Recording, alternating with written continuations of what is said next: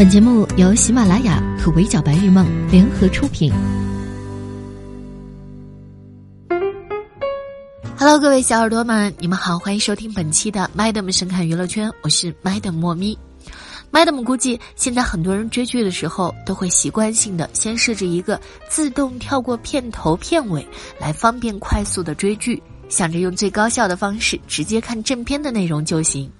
但是，Madam 最近追了一部悬疑推理网剧《罪业无间》，一开始忘了勾选跳过片头片尾的设置，结果看了几集之后，发现竟然无情插柳柳成荫，这剧竟然把不少关键的线索都放在了片尾的彩蛋里了。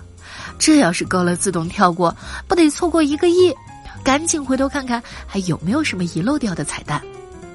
而且呢，每个单元的片头片尾做的也非常不一样，有水墨质感的，有偏港风色调的，也有意识流向的，都跟对应单元的故事有一些关联，看得出在制作上花了不少的心思。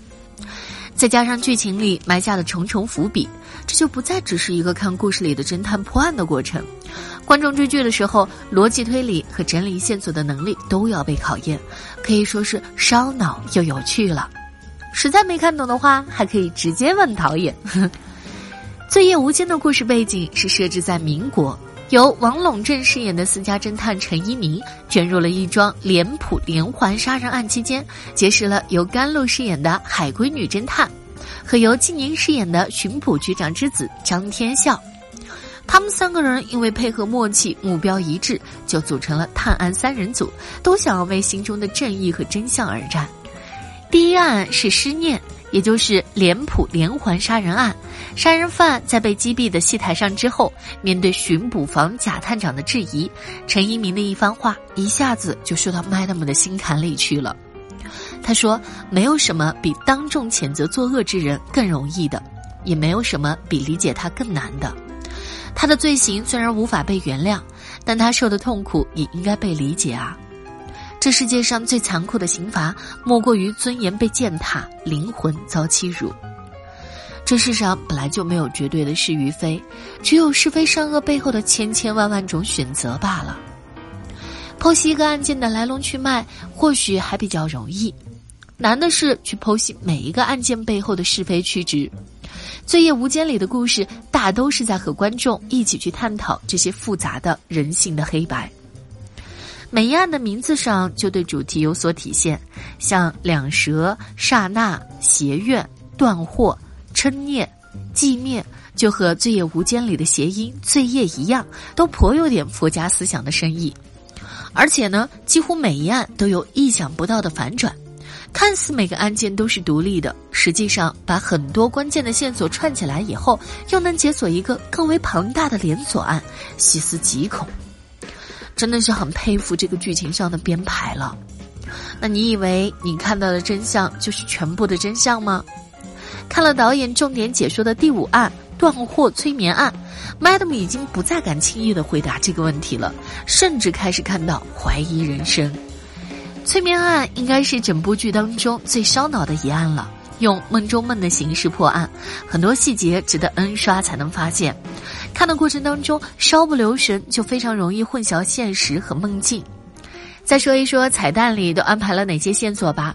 毕竟复联都没有彩蛋，在《罪业无间》里可是让观众过足了彩蛋的瘾呢。而关于彩蛋的这些细节，大家都可以关注我们的围剿白日梦来看本期的文章，了解更多的详细内容。这个侦探三人组啊，除了傻大哥张天笑，其他两个人可都不是省油的灯。他们三个人也算是不打不相识，一开始笑点还蛮多的。紧张刺激的破案过程当中，他们几个人时不时的互相调侃打闹，倒是把剧情的节奏调节的松弛有度。萌探陈一鸣因为之前经常帮一些阔太太探案，得了一个太太乐的称号。跟人打斗夺枪的时候，还不忘来一个 wink。人前是屡破奇案的民间侦探，然后其实一直被梦魇缠身，感觉背负着一个更大的谜团。之前就曾在《白夜追凶》等知名剧作当中带来过出色表演的王陇镇，这次在《醉夜无间》里更是讨喜。高冷女侦探姚飞，俩人坐摩托车出门的画面总是那么的有爱。菲姐的身份一直到大结局才真正的揭晓，也是隐藏的很深了。张天笑表面是一个吊儿郎当的贵公子，内心其实很有正义感和责任感。罪业无间这种平均三到四集就能解决一个单元案件，非常的适合喜欢看快节奏悬疑的网友们去搞一搞。而且呢，大部分烧脑环节也看得特别爽。每个案件当中，对于社会正义的追寻和是非黑白的判定，都是这部剧里很打动人的地方。要说最大的缺点，可能就是只有二十七集，还没有看够，这季就完结了。昨天会员收官，估计不少网友都已经迫不及待的想要去追完大结局，然后乖巧的蹲守第二季了。给还没有入坑的网友再次强烈的安利，入坑不亏。五一假期剧荒的话，不如马上就把这部剧安排起来吧。好的，以上就是本期 Madam 深看娱乐圈的全部内容了。我是莫咪，下期节目我们再会，拜。